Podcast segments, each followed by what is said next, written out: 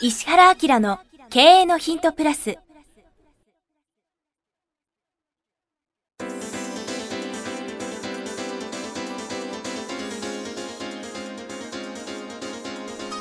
ポッドキャスト石原明の経営のヒントプラスは勝てるビジネスモデルや売れる仕組みの作り方。経営者や起業家が持っておくべき能力とその磨き方。リーダーの育成や強い組織の作り方などについて経営コンサルタントの石原明がリスナーの皆様からのご質問に直接お答えする形でお伝えしていく番組です。企業を継続発展させるためのノウハウを提供する日本経営教育研究所がお届けいたします。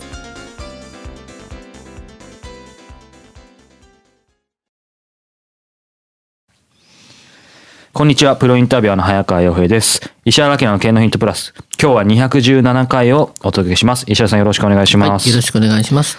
さあ、今日は30代映像制作業の経営者の方からいただいています。あ、ちょっと備考欄これ読んでもいいですかね。弟に勧められて聞かせていただいて。これ嬉しいですよ。一番口コんでますよ弟。さん、あありがたいですね。ポッドキャストって、経営のヒントプラスなんかもそうですけど、僕の番組もそうですけど、結構いいと思ったら、親とか、ああ、家族、か。なかなかそんなパーソナルなとこって普通ないじゃないですか。なるほどな。だから、なんかちょっとうまく言えないですけど、そういうメディアなんだなと思ってうん、なるほどなうんすごいありがたいので、ぜひ、あの、これ聞いてる方も、えー最近ね、ある現象に気づいたんですよ。ある現象。で僕、その、去年のね、年末にベトナムに行ったわけですよ。あ、そうなんですか。そうそう。もうちょっと急に行ったんだよ。それはそのハノイ大学の日本語学科、日本学部か。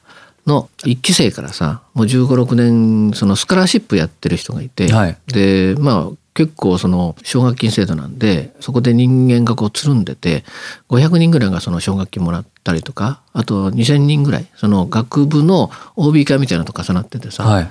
日本に留学とかにしてるし日本語学科なんで日本語わかるじゃない、はい。結構僕のポッドキャスト聞いてる人がいてえ、向こうで？そうそうそうで日本語わかんの？って120%わかりますって。早川さん成長しますね。っていうさ。本当ですか？全然全然。で彼らとちょっとビジネスいろいろやろうと思ってて、まあ、その橋渡しをする会社を作るね。もともとそのスカラシップ作ったはい。方がいて、はい。ずっと支援してるわけじゃない。で3%グラブをベトナムに持ってきたいからっていうことになってすごいですね。然 OK よって話にしてで今そのだから英語とかベトナムに翻訳するにはどうするかってやつとかベースをベトナムからアジア全体に広げましょうかみたいなことでね、でそんなんでちょっと海外行くんだよ。え、えだからベトナム人の方で聞いてる方がいるってこと？うんこれ僕に言ってしまったので、あの、もうあれですけど、べじゃあベトナムで公開収録。はい。現地の日本人とベトナム人で。はい。いや全然行けるやりましょう。僕行きますよ。だってすごいんだもんそのに日系の企業にはい結構勤めてる方がいて超有名な企業の副社長とかいるもんねだ今40代になってるからトップの方は。まああそこは社会主義の国ですけど公務員でもトップの方に行ってる人とか元王朝の末裔とかねもうバリバリ仕事できる僕その彼らのレベルチェックに行ったんですけど、はいもう日本人より仕事できるね。あレベル高いですね。もう。全然。特にまあハノイ大学とかはね、ベスト3に入るような大学なので、まあ、すごく優秀で、国の機関よりもレベルが高い、はい。彼らベトナムの若い子たちを研修して、日本にね逆にその研修生として3年くらいこう送り出すみたいはい。なことをもう数千人単位でやってる子なんかも、その奨学金制度の回してるトップの方たちだったんで、いやものすごく面白い。日本行ったり来たりしてるから。いや、今年個人的にもちょっと、図らずもいろいろちょっと東南アジアがいろ、いろんなちょっと縁があってですね、いいきそうなとこなんで、ちょっとベトナムってキーワードもベト、ナム行ったらすごい楽しかったよ。これ行くしかないですね。はい。あとさなんかねすごく優秀な経営者の方たちとお会いしてまあある年代ですよね。でたまたまその会社に帰って今日こういう人と会ったんだよねっていうと若い30代の人ですごく優秀な人が、ほぼほぼ皆さん知っているという現象が起きていて。で逆にだからいやうちの人間でこういう人間がもう7年前から先生のファンだって言ってびっくりしましたみたいなことを後で言われるんですね、はい。だから多分その20代30代のこのポッドキャストを聞く層の人たちが相当数聞いてるので、そうですね。うん、だからどの会社行っても、うんその若い層の人たちが僕を知ってるので社長が驚くっていうですね、すごい面白い現象で、ポッドキャスト威力あるね。いや本当そうですね、うん、びっくりしてる、うん、やってよかったわ、早川君ありがとうええこちらこそありがとうございます、ということで皆さんぜひぜひ田舎のお母さんにもねどんどん進めてお父さんにも進めてくださいという、あ僕あの起業家も含めて、はい。まあ、若い方も含めて海外視察ツアーを何回かやるんだよね。でこのワークショップもやりながらやるので、面白いですね。すげえ面白かっただってベトナムの市場行って、え物がさ定価がないじゃない？うん。で定価があるって大体基本的に世界基準で言うとはい。おかしいからね。うん。ああはい、うん。でなんで定価ができちゃったかと日本はみんなが物を買うような社会だったんで要するにマーケットが拡大したので、はい効率を考えてはい。セルフで買わせるっていうだからひどい買わされ方をしてる日本人は、うんうん。定価あるからお前買うんだったらレジ持ってこいっていうのが 買い方じゃない。でそれに対してベトナムの市場なんかだともう値段決まってないから全て交渉なわけじゃん。でやりながらすごい面白かったのはあこれで人との関係性とか押すこととか引くこととか、営業的なこととかね、経営者がとにかく人に対して弱すぎちゃってさ、もう話にならないんだよね、日本は。だからそういうのを身につけられるねってか思ったりさ、すごいんだよ。友達とかさ、ね、高くないとかさ、死んじゃう死んじゃうとかさ、だいたい単語2つ言うんだよ。死んじゃう死んじゃうとかさ、オッケーオッケーとかさ、はいまた来てねみたいなさ、5、6個しか日本語喋れないのにはい、交渉してくるからね、向こうはね。で、これに対してさ、記憶に残る買い物ってこんな楽しいんだ、みたいな。うんまあ、日本ってだんだんこっちが行かないとダメな世界になってくるんで、うん。で二人一組で市場行っはい。て値切らせて、はい。後でワークショップしようとか、あそういうのをちょっと盛り込んだね海外ツアーやるんえーで、面白いですね。あ全然いいと思うよ。僕と一緒に海外行こうみたいなね、これぜひまた機会あればちょっとお知らせいただきたいですね、フェイスブックでねそのちょっとページ作るんで、はい。それはぜひぜひなんて。えー。年に数回あちこち行こうかなと、楽しみですね、うん、すみません話がとんでもないです。ということで、えー今までの過去217回で一番引っ張った前話がお前振前振りが長かったということなんですけど、さあ今日本題ですね。えー映像制作業の経営者の方からです。石原先生、早川さん、いつも良質な情報を配信していただきありがとうございます。勉強になることばかりでとても楽しく配置をしております。私は現在、父の経営する会社映像制作で働いています。業務内容は舞台、日舞ですね、バレエなどの、えービデオ、写真撮影、企業プロモーションビデオ制作、消費案内ビデオ制作、イベント撮影が主な業務です。え約10年この仕事をやっていますが、今後の方向性をどうしたらいいか迷っています。映像制作の業界もたくさんの競合がいる中、どのように戦っていけばいいのか、事業展開どう広げてばいいのかなど、第86回の先生は今後、どのようなウェブ制作会社が生き残っていけるとお考えでしょうかの質問の中で、制作業で生き残るのは無理。ウェブ制作以外の収入となる柱を少なくとも3本作り、ウェブ制作を中心とした事業を行わない。人のものを作るのではなく、まず自分のものを作ることが先決だとお話しされていました。映像制作についても同じことだと思っています。年々アマチュアでも簡単に綺麗な映像が撮れて簡単に編集できる時代になりましたので単価は下がるし要望は大きくなってきます。自社映像ブランドの確立や映像コンサル、映像に関するポータルサイト作り、一般が利用できるような内容で広告収入を得るなどいろいろ考えましたが、今後何をどのように進めていけばいいのかよくわかりません。うんなるほどなぜひともご教授のほとお願いします。ちなみに現在の営業方法は舞台関係ですと定期分、過去年に一度程度に発表会を行いますので、既存客フォローを行い受注につなげる。この既存客というのも町のバレエ教室等が対象です。会社関係ですと飛び込み電話営業や DM で案内を行った後電話する方です。今は父と従業員約10名と一緒にやっています。将来的には私が継ぐ予定ですということです。なんかあのさはい。長い前振りは役に立ちましたね立ちましたか？はいこれねはい。こういう関係の人ってね、はい自分のビジネスどうやって広げていいかわからないんですようん。そのものづくりとかさ映像とかさ、うんサービスとかっていうその現場の仕事をやってる人って、自分たちの売り上げが上がるのはいいものを作れば売り上げ上がるって本当に思うんだね。うん、だから売り方がわからないうん。典型的うん。な感じなんです。うん。ね、じゃあどうしたらいいと思います？ちょっとそれ答えになるかわかんないんですけど、うん。僕その売り方っていうのは映像ってくくりじゃなきゃいけないんですか？うん別に何でも僕だったらその既存客ってやっぱ大事で神経するの大変だ、その既存のお客さんに対してこの方はやっぱり映像映像映像ってキーワード出てくるけど、うん。あのまあ富裕層のビジネスじゃないですけど、ん。御用聞きじゃないですけど、その人たちの話を聞いてその人たちが必要としているものを、うん。もちろん自分たちができることの中からだと思うんですけど、つまり映像っていうくくりに満たされず、なんつうんだろう、映像を売るというよりも、その今のお客さんにとって役立てるものを自分の中からうん。売っていくって、そういうスタンスあーぼ僕まあまあはまず、あの、結構、正解に近い。逃してる売り上げというか、なんて言うんだろう。うんああ、そういうことか。あのね、これね、トップ営業ができないと成功しないの。うん。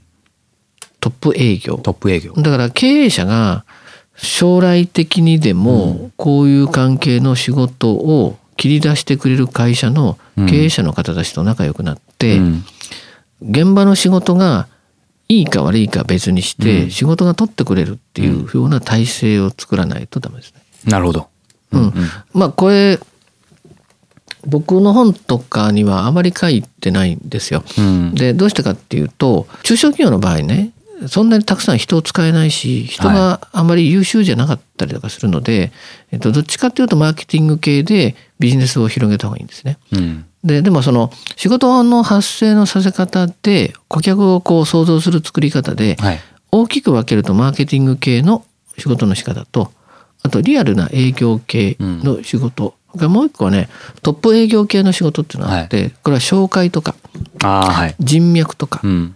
でビジネスを取っていくっていうやつなんだけど、うんこういうその映像とかの場合はもう完璧にその3番目の営業で人を切り崩していってね。その地域のその手の仕事はここにしか来ないっていうことをやった方がいいんですね。うん。だからそのなんていうのこう映像作ってる人って綺麗な映像を作ればうん。仕事が来るという過信があるもんだからうん営業をバカにするんだよね。うん。うん。なんでまあお父さんは多分トップ営業してるんじゃないの？そうですね。じゃなかったらここまでやってこれないですよね。そう。だから、うん。だから、製造から、まあ現場だよね。うん製造の現場から早く足を洗って、うんお父さんがやってる人脈のつなぎ合わせるような営業をうん。覚えるか。うん。もしくは自分がその、それができないってことは結構大きいから、そうですね。うん、だからその自分の代わりにやってくれる人うん。と二人三脚でうんやれるかっていうような感じで考えた方がいいかもしれない。うんまあでも確かに今ね、おっしゃったように、ここまでお父様が、まあ多分、まあ立ち上げたかもっとも代々からなのか分かんないですけど、続いて、うん。あるわけだから、うん。絶対やりようはあるはずですよね。そうそうそうそう。あんまり手法とか細かく聞くのもあれかもしれないですけど、そのトップ営業っていうことはまあ一つ軸としてあって、やることそのものはまあこの方も自分でも書いてましたけど、映像だけじゃない方がいいと思います。あもう何でもやった方がいいよね。さっき早川君が、はあの相手が困ってること全部何でもやった方がいいって言うんだけど、その相手が誰なのかだよね。うですね。だからその辺歩いてるおじさんの言うこと聞いてもダメでしょ。うん。だからターゲットどこに持っていくかで、うん。ターゲットが高いとかレベルがすごく遠いっていう場合は、3年越しでそこに行けばいいわけですね。っうん。ていうふうな感じでまだ自分はまだ代を変わる前なんだから、は5年10年かけてこのマーケットを征服するようはないトップ営業のやり方っていうのをすればよくて、うん。引っ越しですって言ったら行った方がいいんじゃない？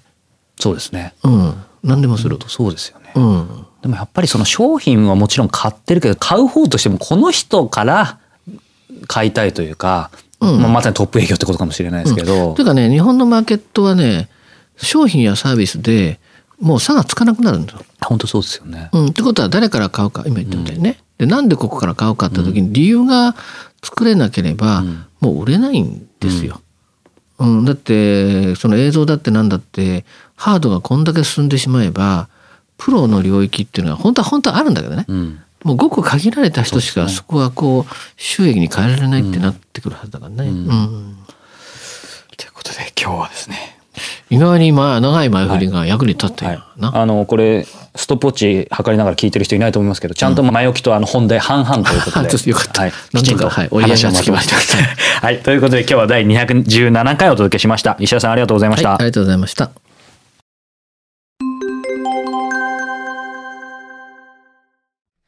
いつも経営のヒントプラスをお聞きいただいてありがとうございます。今日はですね、お知らせがあります。石原明の経営のヒントプラスの、これは何と言ったらいいんですかね、兄弟バージョン、プレミアムバージョン、むしろ。はい石原明経営のヒントプレミアムのご紹介です。すでにご存知の方も多いと思いますが、改めて石原さんにこの石原明経営のヒントプレミアムについていろいろちょっとお話を簡単に伺いたいと思うんですけど、そもそもこの、まあ、コンセプトとか、これほら経営のヒントの方が Q&A なんですよね。だからまあ、いろんな形で質問していただいたことで、これは面白いなっていうことで、まあ、聞いてくれてる方全体にもね、価値があるなとか、あるいはコンテンツとして発信しておくことで、時間を過ぎてもね、まあ、3年後でも5年後でも10年後でも価値があるみたいな感じで、答えたいなってことをピックアップして答えてるんだけど、ただ、僕が言いたいことっていうのを、ね、しかも、リスナーの方たちにとって、実はこういうことを本当に知っておったら価値がありますよみたいなことを逆に喋る機会がないなと。質問だから。Q&A じゃ限界ありますよね。そうそうそうそう。で、まあそれをその早川君とも相談しながら、じゃあちょっとその、まあアップグレード版として、うん、しかも言いたい内容を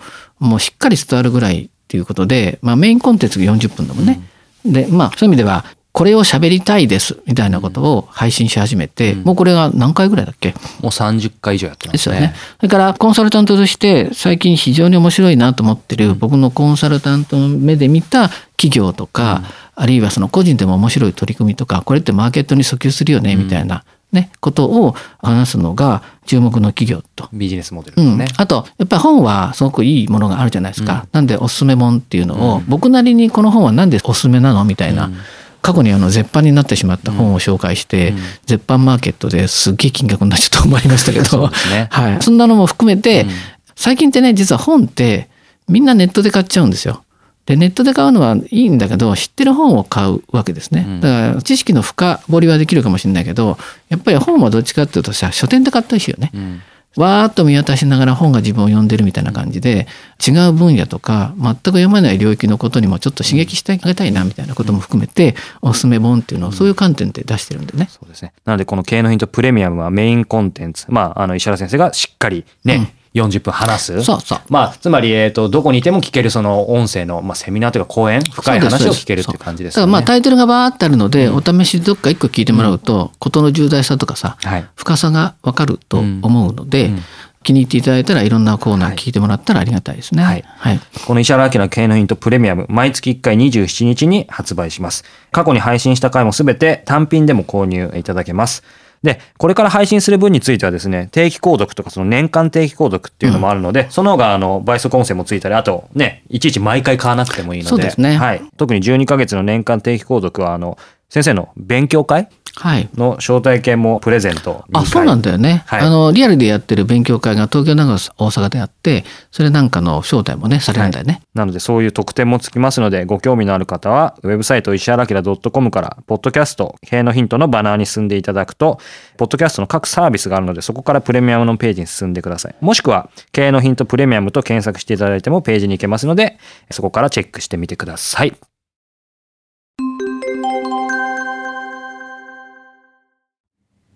番組よりお知らせがございます。当番組は第1回より無料で公開しておりますが、番組回数の増加によりシステムの上限に達したため、iTunes やポッドキャストアプリですべての回をお聞きいただくことができなくなっております。ウェブサイトでは第1回からすべての回をお聞きいただけますので、ウェブサイト石原明 .com よりポッドキャストのバナーからアクセスしていただき、経営のヒントプラスをお楽しみください。今日のポッドキャストはいかがでしたか？番組では石原明への質問をお待ちしております。ウェブサイト石原明 .com にあるフォームからお申し込みください。URL は www.